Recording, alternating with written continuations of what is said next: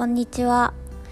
オーストラリア在住5年目韓国人の夫と一緒に生活をしている花です、えー、メルボルンもですね今だんだんとねクリスマスが近づいてきまして、えー、もうちょっとかなあと1週間ぐらいで、えー、クリスマスホリデーになろうとしています。でね海外っていうとクリスマスホリデーめちゃくちゃ長いイメージがあるかと思うんですけれども、えー、私の場合はですねあの完全に暦通りのあのお休みっていう感じになってますので、えー、オーストラリアのね祝日としては、えーとクリスマス当日25日と26日なんですけれども26日がボクシングデーですね。でお休みなんですが、えー、ちょっとねあの26日が土曜日だったかな。なので振り替休日で28日がお休み。で4日間のお休みになっています。でせっかくなんでねえー、まあロックダウンも明けたことだし最近感染者も全然出てないしえー、ねまあうん、ビクトリア州私たちのいるビクトリア州では市中感染はね全く1ヶ月以上もうロックダウン解除してからはね全然感染者出てないんですよね。でまあせっかくだし旅行に行こうということでねこのホリデーの時に、えー、旅行に行こうと張り切ってですねあのー、普段はねお出かけの時は私がプランを立てることが多いんですけれどもパクさんがとっても張り切ってくれてですねあの飛行機もねホテルもねあの手配してくれましてはいもう行く気満々でねあのオペラハウス行ってえー、ボンダイビーチ行ってブルーマンテン行ってみたいなね考えてたんですよ。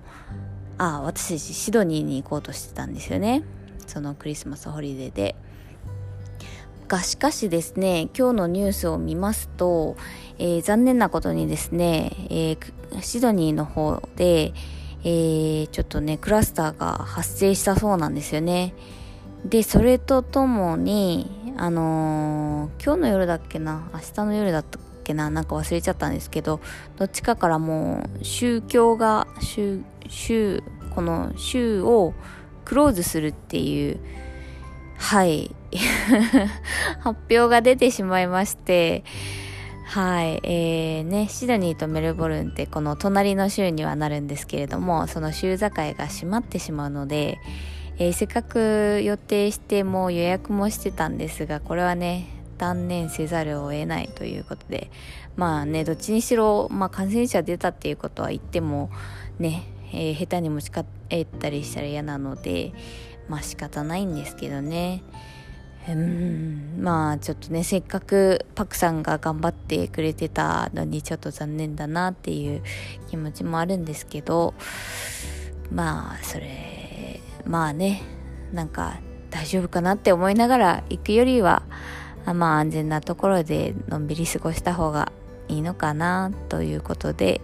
はいえー、ねクリスマスホリデーのプランがなくなってしまったよっていう、えー、お話です。まあ、ということでね、4連休、ね、パクさんも珍しくお休みなんですよね。なので、せっかくだから、まあ、2人で何かするか、どうしようかなっていう感じなんですけど、まあ、近場をちょっとね、お出かけするか、まあ、ね、お出かけしても、このビクトリア州内かなっていう感じでちょっと考えてるんですが、どうしようかなね。そして、あの、このクリスマスホリデーってどこもここもめちゃくちゃ混むんですよね。あの、ホテルもそうだし、飛行機とか、まあ、レンタカーなりね、そういうものもめちゃくちゃ混むんで、もう空いてないかもな、ビクトリア州内でも。